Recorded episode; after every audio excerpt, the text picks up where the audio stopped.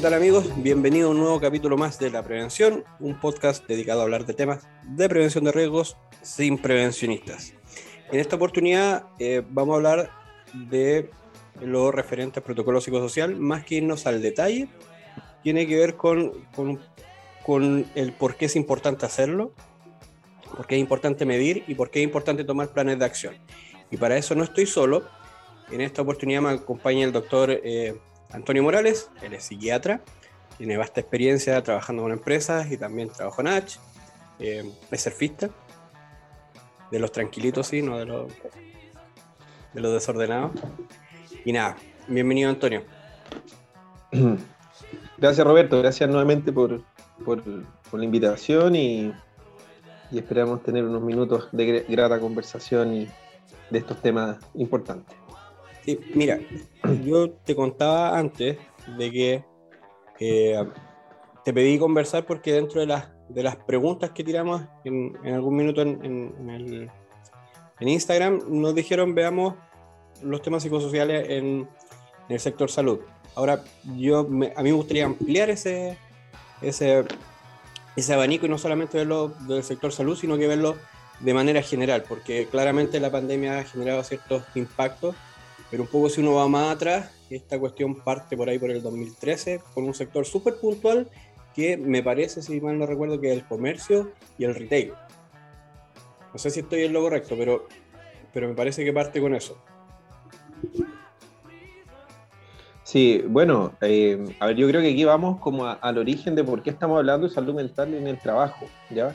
Eh, y ahí eh, es, bien importante mencionar que uno de los principales problemas que están llegando a las mutualidades son las enfermedades de salud mental o las sospechas de enfermedades de salud mental, ¿ya? Y eso ha ido solamente en, ascenso en este tiempo, ¿ya? Entonces es una gran causa eh, de ingreso a las mutualidades y una gran causa finalmente eh, también de eh, reposo laboral y sobre todo de malestar para la gente que trabaja, ¿ya? Entonces, como, todo, como toda condición de salud que se altera a propósito del trabajo, eh, existen ciertas circunstancias que podrían hacer que las personas que están en una organización o en un trabajo tengan un riesgo mayor de presentar ya sea o malestar psíquico producto del trabajo que realizan o de frentón pasar no solo al malestar sino que desarrollar enfermedad mental a propósito de su trabajo ya o fuertemente, fuertemente ligado a ello. Entonces lo que hace finalmente esta herramienta, eh, el protocolo psicosocial, ¿cierto? Que como tú bien decías, tiene un origen, se tomaron experiencias eh, extranjeras, ¿cierto? Eh, y se fue desarrollando, que se ha ido un poco puliendo también, que es un poco lo que nosotros hemos, hemos ido viendo en el tiempo, ¿cierto? Se ha ido perfeccionando, yo creo que todos los que hemos participado acompañando a una organización en la intervención del protocolo de riesgos psicosociales hemos visto algunas imperfecciones, ¿cierto? Tiene una muy buena intención, pero hay ciertas cosas que son mejorables, ¿cierto? Como, como uno lo va viendo en la implementación. Pero el, el gran fondo de esto es poder visualizar lo que ya está generándose como un problema, ¿ah? que es que la gente está desarrollando enfermedad mental a propósito de su trabajo. Y que eso, en algunos casos, era posible intervenirlo previamente. ¿ah? Podíamos nosotros saber a través de esta herramienta estructurada si había una organización que estuviera en alto riesgo de que sus trabajadores presentaran enfermedades de salud mental o mucho malestar psíquico producto del trabajo, ya sea por la organización, por cómo está estructurado el trabajo mismo, ¿cierto? Y una serie de otras cosas que evalúa el protocolo en sí. Entonces, eh, el protocolo permite primero identificar y luego de eso también ayudar a intervenir que es como la gran gracia del protocolo, ¿ah? porque solamente si nos ayudara a medir, eh, no tendría mucho, pasaría a ser solo una, un dato, ¿ah? pero lo importante es que esto debiese ir de la mano de intervenciones, de modificaciones activas para mejorar los espacios laborales y evitar que la gente desarrolle malestar psíquico importante y sobre todo enfermedad mental.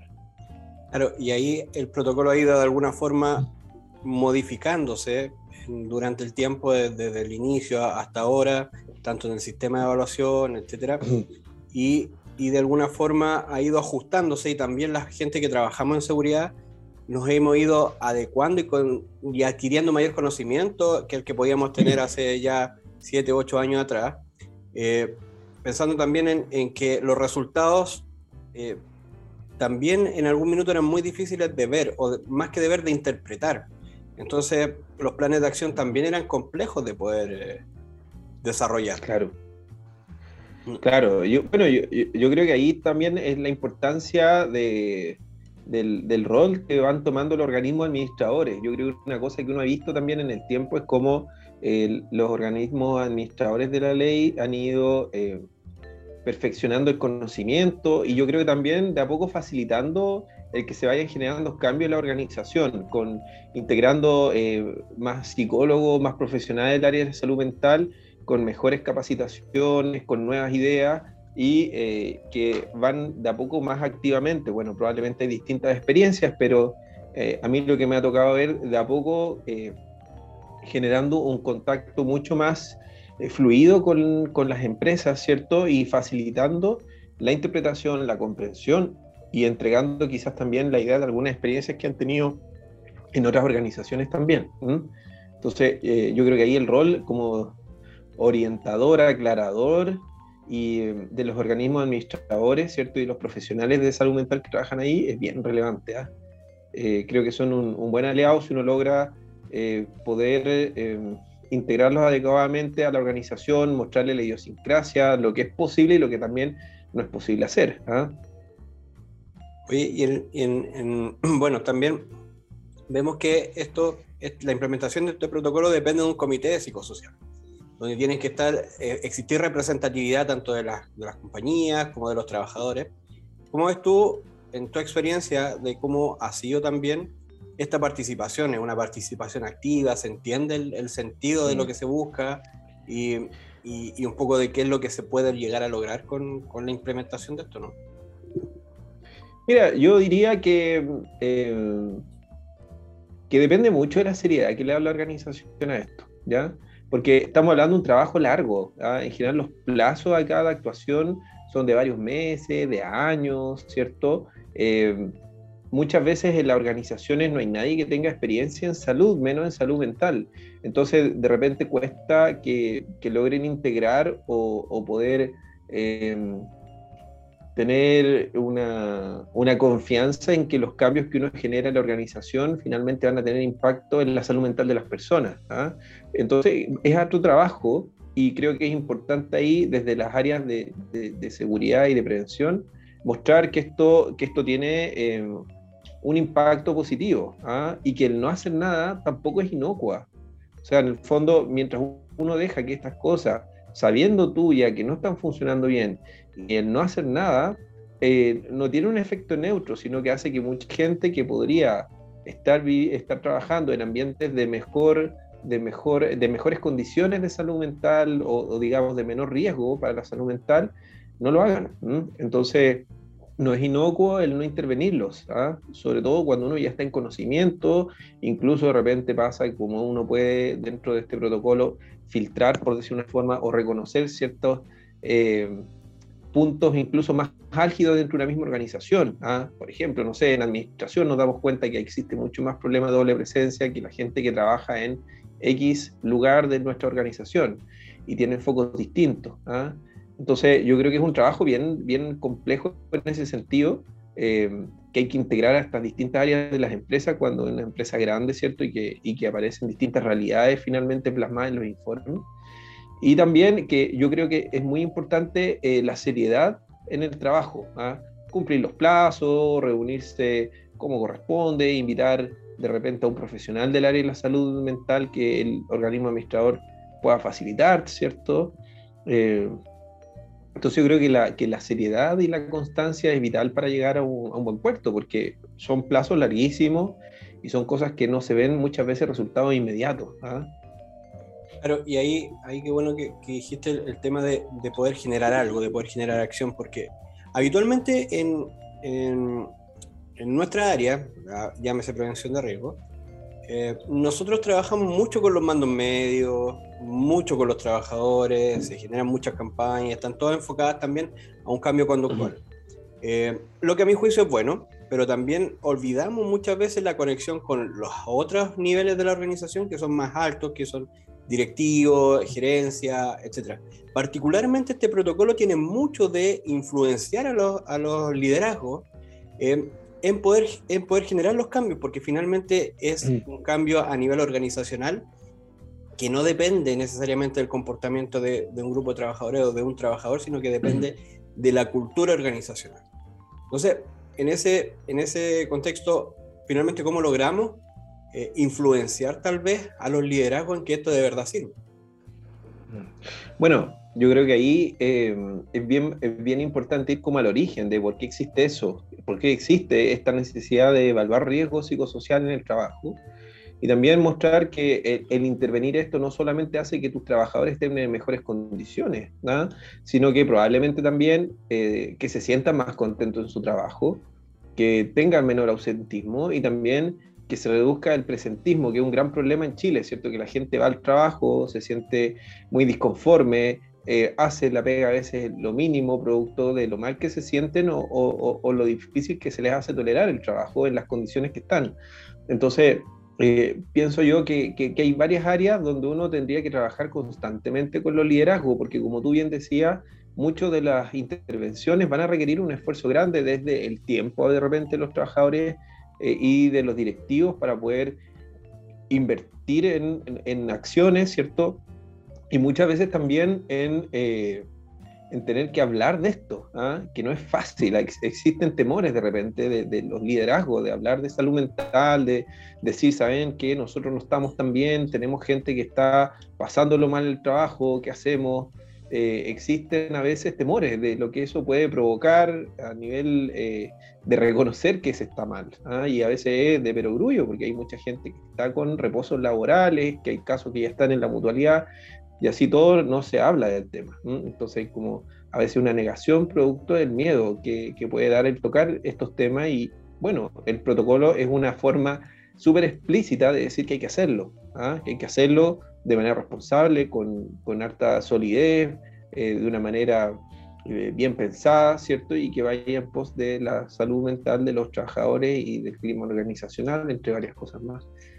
Entonces, sí, perdón. No, no, no, perdón, que, justo me acordé que, que finalmente hay, hay, algo que a mí me llama la atención de este protocolo, de que a diferencia de, de otros requerimientos legales que muchas veces, bueno, habitualmente tú cumples o las compañías cumplen, pero están ahí en silencio y mientras no sean fiscalizados, la verdad es que mm. eh, no, no, no, tiene un mayor impacto de, en términos de exposición.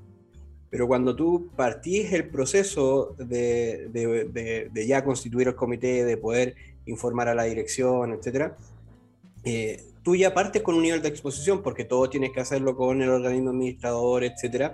Y después ya con los resultados, dependiendo si son buenos o malos, también tenía un nivel de exposición mayor porque ya, ya tenéis que hacerlo eh, a nivel de la autoridad. O sea, de alguna forma estás expuesto. Entonces, o quieres hacer las cosas o tienes que hacerle igual. Entonces, un poco eso, eso particularmente me llama la atención de este protocolo versus otros que están asociados a otros temas de esa. Sí, sí, ahora sí yo creo que hay como ciertos matices, ¿ah? porque cuando tú trabajas con un, el organismo administrador y ellos tienen este rol como fiscalizador, hay distintas realidades, pero muchas veces también eh, ellos, eh, ellos, si bien tratan de, no, no, tratan, sino que ellos tienen este rol de ir censando que tú vayas cumpliendo los plazos, que hagas, no sé, las reuniones, de, eh, los focus groups, ¿cierto?, para reunir información.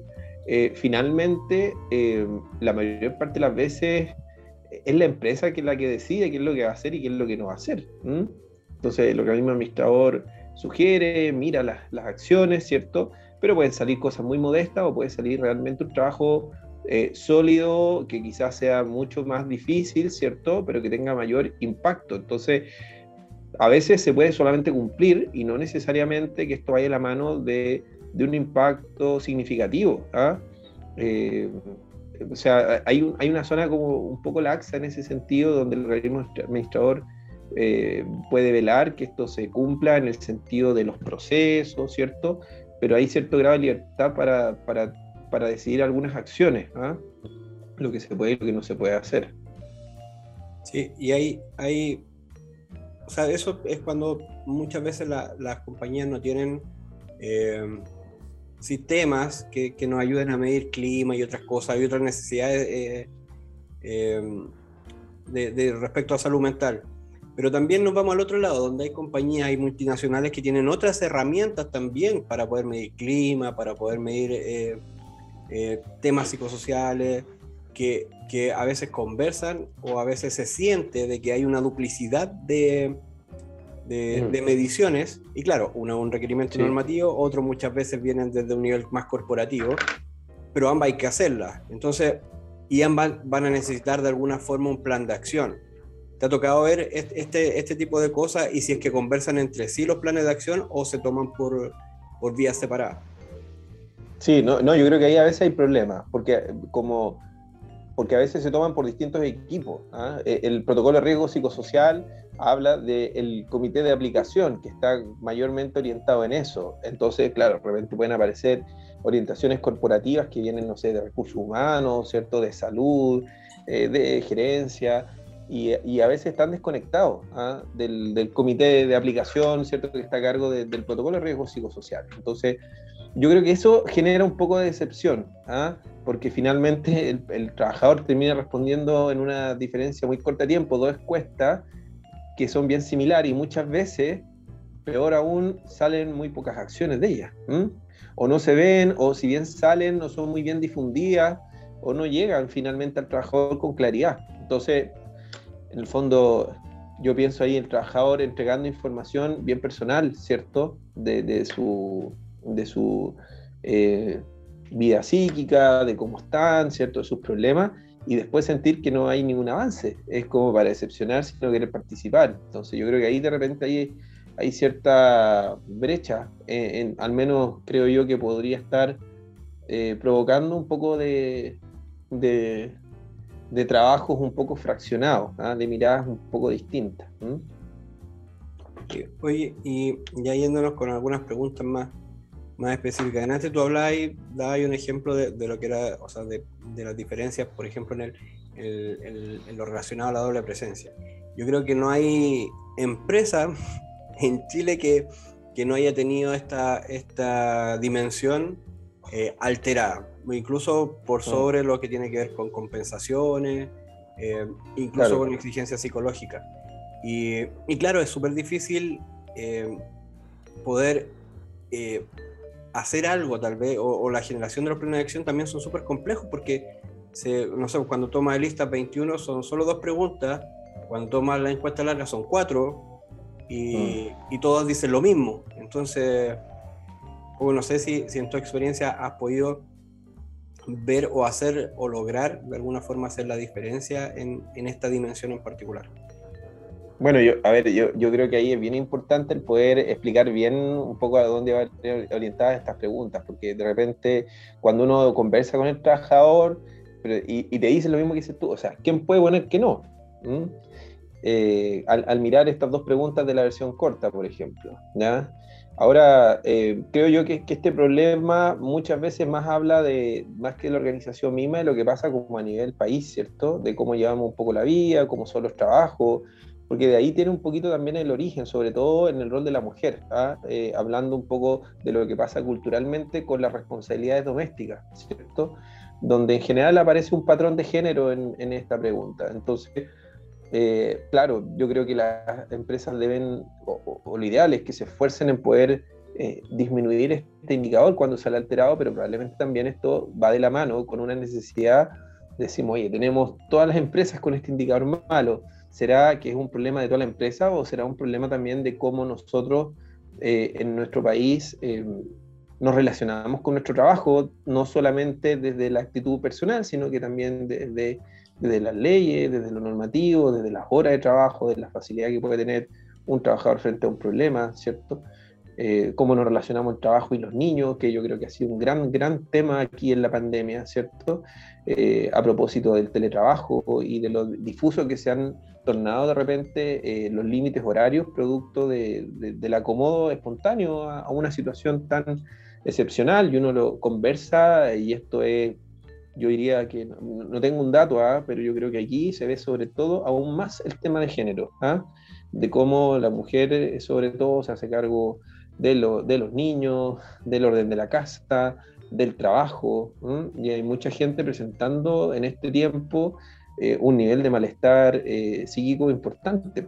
La última encuesta que, que, entregó la H con la Universidad Católica, que llevan este termómetro de salud mental, ¿cierto?, durante la pandemia, que fue hace poquito, en septiembre, septiembre creo que eran los datos, mostraba que más de un 30% de las personas refieren que su salud mental está peor que cuando partió la pandemia, ¿cierto? Un 47, casi 48% con síntomas depresivos importantes eh, y casi un cuarto de las personas con síntomas ansiosos moderados severos. Entonces estamos hablando de, una salud mental realmente deteriorada y si nos vamos como al desglose, probablemente eh, esto que estamos hablando hoy día, que yo no sé si ha sido medido, no lo he leído, ¿ya?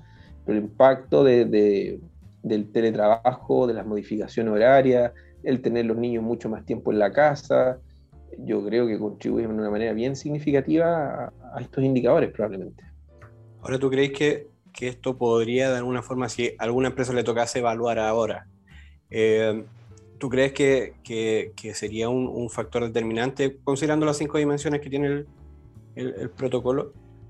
O sea, yo creo que hoy día en general existe una percepción del entorno mucho más difícil de lo que teníamos hace dos o tres años atrás, ¿no? y que probablemente eso se va a plasmar también en cómo la gente responde a una herramienta como esta. Sería muy distinto que no, sería como una dicotomía bien poco digerible, ¿cierto? Es decir, mira, sabes que todos los indicadores de salud mental están peor, ¿cierto? Pero eh, esto está funcionando mejor. Sería medio entendible, entendiendo además que no es que el trabajo esté igual, ¿no? el trabajo ha cambiado en este tiempo, ha cambiado en algunos grupos, por ejemplo, los que trabajamos en salud, había una sobrecarga bien grande, ¿cierto? Una incertidumbre, situaciones humanas bien difíciles, gente que ha tenido que enfrentar eh, cosas que, que, nunca pensó hacerlo en el ambiente de trabajo, ¿cierto? Eh, como, como ejemplo, ¿ah? que, que, es un grupo que quizás ha salido mucho más golpeado en, en este tiempo. Entonces, eh, eh, es como muy extraño pensar que esto no va a impactar, entendiendo que el trabajo no es el mismo que se hacía hace dos, tres años atrás. Y ahora me quiero, me quiero ir por ahí, tal vez no hablar eh, tan técnicamente el protocolo, sino que, no sé, en septiembre se estuvo el día, no recuerdo la fecha, pero estuvo el día de la prevención del suicidio y octubre habitualmente el mes de la salud mental. estas dos cosas yo, bueno, en las empresas que me ha tocado trabajar, yo habitualmente los, los tocamos dentro de, la, de las actividades de salud que, que, aparecen ahí. Pero claro, con los temas de pandemia también han aumentado claramente todas estas todas estas cosas, pero, pero muchas veces, no, o, no, sé si hay un indicador que, que, por ejemplo, los temas de suicidios eh, esté ligado con tal vez con enfermedades mentales o, o trastornos mentales o eh, salud mental asociada a temas laborales.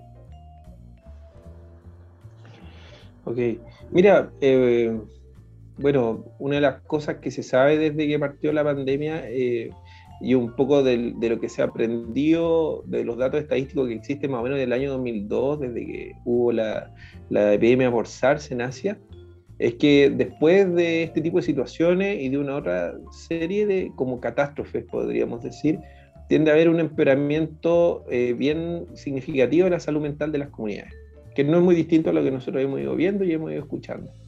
Claramente que, el suicidio no es algo que escape a esta realidad, ¿ya? Y el suicidio a todo nivel, una de las cosas que hablábamos con los colegas eh, es, es, un dato bien duro, bien difícil, que es como también esto eh, se ha visto en forma importante en, en menores. ¿ah? entonces, claramente que que no es algo que se puede mirar como aparte, ¿ya? Y si nosotros vamos como eh, al tema de las enfermedades mentales a propósito del trabajo, yo creo que aquí es bien significativo el poder mirar la enfermedad mental no solo como un problema, ¿ya? sino que es algo que a veces es parte, ¿cierto?, en relación a un tema laboral, pero gatilla todo un cambio como, digamos, biológico, cosas que están un poco más allá de la voluntad. Entonces, además de intervenir en tu trabajo, de tomar decisiones en relación al trabajo, es necesario recibir tratamiento. ¿ya? ¿Por qué? Porque una vez que se gatilla, por ejemplo, un cuadro del ánimo a propósito del trabajo, tú, y, esto es, es, intenso, es severo, eh, tú puedes cambiarle el espacio de trabajo, tú puedes tener una súper buena familia que te apoye, buenos amigos. Pero si tú no te tratas, existe un alto riesgo que tú te vayas sintiendo cada vez peor. Y eso es súper importante verlo, ¿ah? porque eh, finalmente la enfermedad mental no es un tema que solamente pase por la circunstancia que tú estás viviendo. Eso sin duda influye en la génesis y en la recuperación y el desenlace de tu, de tu problema de salud mental. Pero acá, cuando nosotros hablamos de enfermedad de salud mental, estamos hablando de una necesidad también de una intervención médica, por decirlo de una forma. Y cuando eso no se hace, bueno, es desde que esto se puede alargar, puede aparecer un segundo un tercer cuadro, ¿cierto? Asociado, y en algunos casos puede terminar algo tan difícil y doloroso eh, como el suicidio. Entonces, no es algo que está exento, o sea, no por ser una neurosis laboral, eh, uno diría, no, pero es que esto es más leve porque a propósito del trabajo, entonces arreglemos el trabajo y probablemente va a tirar para arriba. Cuando estamos hablando ya de un diagnóstico, eh, es, importante mirarlo de esa forma, Roberto. ¿ah? Yo, yo creo que eso es, es, sumamente importante decirlo. O sea, cuando estamos hablando de enfermedad mental, nosotros reconocemos que existen una serie de cambios biológicos, hormonales, eh, circadianos, ¿cierto? físicos, inflamatorios, que van mucho más allá de la voluntad de las personas. Entonces la voluntad es necesaria para recuperarse, pero no es lo único. ¿ah? El cariño de la familia, de los compañeros del trabajo, el apoyo de los jefes, es súper necesario, pero no es lo único, uno necesita acceder a tratamiento y eso es súper importante ser enfático, ¿ah? porque si no, la gente lo sigue pasando mal a pesar de que las circunstancias puedan modificarse positivamente. Sí. Oye, y ahí tú también dijiste, hablaste de, que las generaciones tal vez más pequeñas, también ha, habido un aumento en, la tasa de suicidio o con temas con, salud mental. ¿Hay algún tema eh, que, sea particular, que si uno comparase generaciones, porque hablamos y hay un montón de memes y bromas de que la generación de cristal, que se ofenden por todo, etcétera, pero, pero hay algún tema generacional que uno lo ve eh, un poco siguiendo esa lógica de la broma, que claro, se ofenden por todo y tal vez nosotros, los que somos un poquito más viejos, no nos ofendíamos tan rápido y, y entendíamos de alguna, o, queríamos entender de manera distinta. O, eh, o la, la, diferencia es que solamente las generaciones nuevas lo exponen y nosotros nos quedamos callados nomás. Mm. Sí, a ver, yo creo que ahí es bien importante eh, sacarse un poco el prejuicio, ¿cierto?, de lo que uno ve. ¿ah? Porque es una cultura distinta en ese sentido. Miran la vida de una manera diferente, hacen cosas que a lo mejor nosotros no, no hacemos, nos parecieran extrañas. Uno dice, bueno, cuando yo era adolescente no, no pensaba en estas cosas, ¿cierto? Eh, pero en nuestro tiempo no existía el bullying. Claro, bueno, no se le decía así, pero claramente existía, ¿cierto? Pero eh, en el fondo, yo creo que, que ahí es bien importante la comunicación con los que somos papás, por ejemplo, o en los que ya buscan, de repente los papás llevan a, los niños, a los adolescentes, al, médico que están preocupados. Y ahí es bueno entrar un poquito más en la profundidad, conocer a los amigos, ¿cierto? Poder entender, oye, porque de repente uno se preocupa y basta hablar dos tres minutos con un par de apoderados y te dicen, te das cuenta que están todos un poco en la misma, ¿no? Eh, y a uno le permite mirar con un prisma un poco distinto ciertas actitudes o ciertas conductas o ciertas costumbres que los niños han ido tomando. Eh, entonces yo creo que ahí es bien importante el darse un tiempo para sumergirse un poco en la realidad de, los adolescentes o de los niños, ¿cierto? Y no ir eh, inmediatamente poniéndole la etiqueta de problema, de, de, patología, por ejemplo, de enfermedad, a, a, lo que ellos pueden estar viviendo, obviamente con ciertos límites, ¿cierto? Cuando uno ve claramente un niño con alto grado de, disconfort, ¿cierto? Eh, con malestar emocional significativo, ¿cierto? Con conductas que son claramente autodestructivas o que pueden dañar a los demás. Obviamente que ahí uno tiene que usar también el criterio y sentido común, pero creo yo que es bueno poder darse este tiempo para sumergirse un poco en no quedarse en lo que uno ve, sino que ir a la, a la vivencia, o sea, de poder, oye, ¿qué pasa con esto? ¿Cómo llegaste a esto? ¿O ¿Qué pasa que está distinto y poder fomentar también la comunicación al interior de la, de la familia. Oye, y eh, yo quiero quedarme ya pues, como para ir cerrando con dos preguntas finales. Una que es, que es cuando eh, uno debiese, eh, porque cuesta, debiese buscar ayuda. de poder, porque, no sé, pues si yo digo, ¿sabéis que voy a ir a un psiquiatra? No sé, pues, a mi juicio, o, de la, bajo mi nivel cultural, igual es fuerte, porque el psiquiatra es como, como que no, no, no lograste eh, solucionar nada y tuviste que llegar a un extremo para poder ir al psiquiatra, que yo creo que, claro, conversando contigo también y, y, con otras personas, no es tan así. Y lo segundo, eh, tiene que ver con que ahora estamos en, periodo de elecciones, con, con temas de, propuestas de, de, programas de gobierno, etc. No te voy a poner en aprieto ni decir por quién vaya a votar, ni, ni nada, sino que, que, que a tu No te voy a decir tampoco. claro, no, pero que, a tu juicio, eh, ¿cuál, eh, ¿cuál debiese ser una política pública tal vez eh, ideal, comillas, respecto a salud mental? Esas son dos preguntas. La primera es cuándo pedir ayuda y la segunda es cuál sería la política pública que, sería ideal por los términos de salud mental. Ya. Mira, a ver, yo creo que a poco hay que ir mirando el pedir ayuda en salud mental eh, como algo eh, más lejos como de los mitos, ¿ah? como una realidad mucho más cercana mm, y que probablemente muchas veces el no consultar solamente va empeorando la situación. ¿ah? Eh, y, yo creo que a poco hay que ir probablemente hablando de esto en, los distintos espacios que, se van eh, abriendo, sobre todo creo yo al interior de la familia, ¿cierto? En los grupos más cercanos, de amigos, ¿cierto? Porque muchas veces son, son buenos, eh, son buenos instancias para eh, poder entender de repente lo que al otro le está pasando y también ir escuchando alguna experiencia y sacándose quizás esta idea de que, de que el psiquiatra es para los locos, ¿cierto? O, que es algo que es como una señal de debilidad ¿ah? y que, eso es súper em, es eh, alejador ¿ah? de las, para las personas, sentir que son débiles y llegaron al psiquiatra, como dices tú. Cuando yo creo que, es bien importante mirarlo con el prisma que hablábamos recién, de que esto tiene que ver, que no sabemos muy bien, porque en algún momento eh, las circunstancias, el momento de la vida, ciertos problemas, gatillan ciertos fenómenos biológicos, ¿cierto? En, los cerebros, por decir una forma, en los sistemas hormonales, en una serie de, finalmente, como de cambios físicos que llevan a la persona a experimentar emociones, pensamientos, sensaciones muy distintas a su experiencia normal. Entonces, no hay que tenerle miedo a la angustia o a la pena, son emociones normales y muchas veces lo que uno finalmente le dice a las personas que se acercan a, preguntar por qué le está pasando.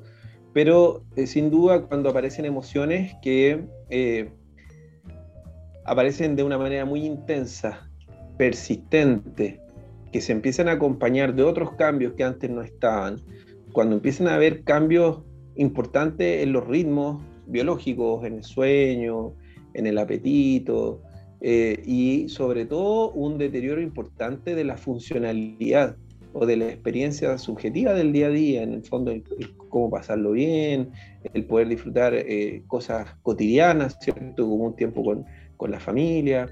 Eh, y esto permanece un tiempo significativo, yo creo que ahí es necesario consultar, ¿cierto? Cuando uno siente que hay estados prolongados, intensos y que provocan una disfunción importante, podríamos decir como en un en un muy resumida cuenta, y también en gente que ya ha experimentado algún problema salud mental y dice, oye, esto se parece mucho a lo que me tocó vivir hace 10 años atrás y, que yo me traté y salí bien.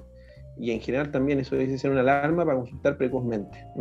Ahora, ahora tú tenés que ser derivado a un psiquiatra o puedo ir, yo, Roberto Tapia, puedo ir y decir, ¿sabes que quiero una consulta con Antonio? Sí, bueno, es que iba a depender un poco del sistema de salud, porque eh, hay, hay, hay, distintas realidades en nuestro país. Eh, está el sistema público de salud, donde trabaja a través de derivaciones que son gestionadas desde los CESFAM, ¿cierto? Mayormente a instancias superiores y gran parte de los problemas de salud mental se resuelven en la atención primaria, eh, que de a poco se han ido formando equipos mucho más, mucho más fuertes, mucho más capacitados para poder abordar esto.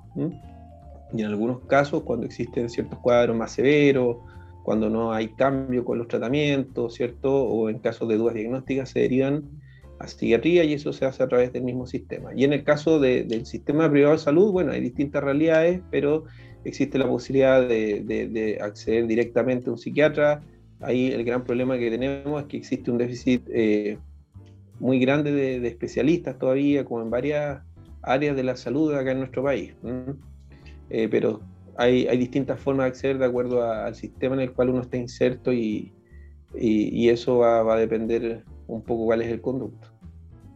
Dale, y lo, lo último es, es, lo que te preguntaba, es, ¿qué política pública crees tú que debiese ser la ideal en, en términos de salud mental? Mm. Mira, a ver, yo que creo que es una pregunta bien grande, ¿ya? Pero yo te puedo decir lo que yo veo que a mí eh, veo que cada vez aparece menos acá en Chile y aparece cada vez más en, en las indicaciones de las distintas guías internacionales de distintos temas de salud mental, que es poder entender que los estilos de vida son realmente significativos y de alto impacto en la vida de las personas. Y en el estar sano no es solo no estar enfermo, ¿ya? Eh, en el fondo yo creo que ahí hay un déficit importante, o sea, si bien tenemos que mejorar el acceso a, los tratamientos de salud mental, creo que existe todavía una poca visión de la importancia del cultivar un buen estilo de vida como un factor no solo de no enfermar, sino de tener mejores vidas, de que la gente esté más contenta y no solo en el trabajo. ¿ah? Se le da muy poca importancia a la actividad física. Nosotros en algún momento lo hemos hablado. Eh, el deporte es eh, una tremenda herramienta social, una tremenda herramienta de salud física, es una tremenda herramienta en salud mental que está muy poco divulgada y muchas veces los psiquiatras tampoco nos damos el tiempo a hablar de eso y darle una importancia en la recuperación. Hay gente eh, que enferma, tiene una tremenda historia deportiva antigua y nosotros nos damos cuenta después de un buen rato que eso existe. ¿ah? Y ahí de repente alguno se da cuenta y eh, lo toma como un recurso para la recuperación y eso debemos hacerlo desde un inicio. ¿ah? La importancia de, comer bien, la importancia de pasar tiempo en, la naturaleza. Ahí, si uno va, por ejemplo, a algunas intervenciones en lugar de trabajo, hay alguna experiencia muy bonita eh, en relación a las intervenciones verdes. ¿ah? Aquí es lo que pasa en un grupo de trabajadores si les damos tiempo para que salgan a caminar al bosque que tenemos aquí mismo en la empresa, ¿cierto? Pero que no le damos el tiempo. ¿ah? ¿Y qué es lo que ha pasado? y son cosas que, nosotros no nos sentamos a pensar. ¿ah? Y, yo creo que por ahí eh, hay un área que todavía está muy en bruto en la salud mental eh, y que tiene que ver con el echar mano a muchas más cosas que los fármacos. Muchas veces los fármacos son súper necesarios. Pero cuando uno piensa en un buen tratamiento de salud mental, uno dice, bueno, acá este paciente primero que se deje sentir mal, segundo que vuelva a funcionar bien, pero que además pueda construir resiliencia con lo que está viviendo y que salga con un estado de bienestar mucho más alto que con el que entró acá. Y probablemente ahí las posibilidades que vuelva a pasar por lo que tuvo que salir ahora son mucho más bajas.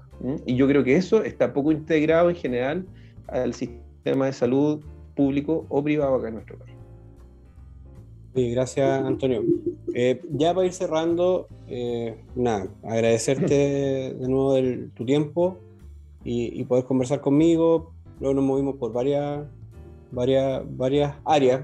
Si bien el, origen fue los temas psicosociales y asociado principalmente al, al protocolo psicosocial, pero también nos movimos para otras cosas que también son importantes en, términos de salud mental.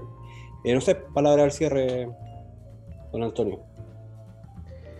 Eh, bueno, agradecer nuevamente la invitación, Roberto. Eh, yo te felicito por este espacio que ha ido construyendo. Eh, la salud mental siempre queda un poquito relegada en, los distintos temas cuando uno habla de salud, así que yo agradezco que lo hables intencionadamente. Probablemente toda la gente que trabaja en el área de, salud y seguridad le toca lidiar con este protocolo de riesgos psicosociales que, es súper largo y cansador. A mí me ha tocado acompañar ahí eh, alguno que otro colega tuyo ahí en este tema y, uno ve que los desgasta creo que es bien importante mantener la convicción de que esto que se hace realmente es una inversión, ¿ah? una inversión en, la salud personal, eh, en, la, salud mental de las personas, ¿cierto? Y que la gente que tiene mejor eh, salud mental, las organizaciones que cuidan más a sus trabajadores, funcionan mejor, la gente está más contenta, enferma mucho menos, produce más, ¿cierto? Y llega a la casa también con mucha más energía para jugar con los niños, para pasarlo bien, estar, para estar con los amigos. O sea, esto es una tremenda posibilidad si se hace bien, pero requiere mucho trabajo. Así que harto ánimo nomás a todos los que están trabajando en, en esta área que, que, a veces cuesta eh, mantener ahí la energía porque son procesos largos, pero no son en vano cuando se hace bien. Muchas gracias de nuevo, Antonio. Eh, nada, esperamos que si en algún minuto más adelante sale otro tema relacionado podamos seguir conversando.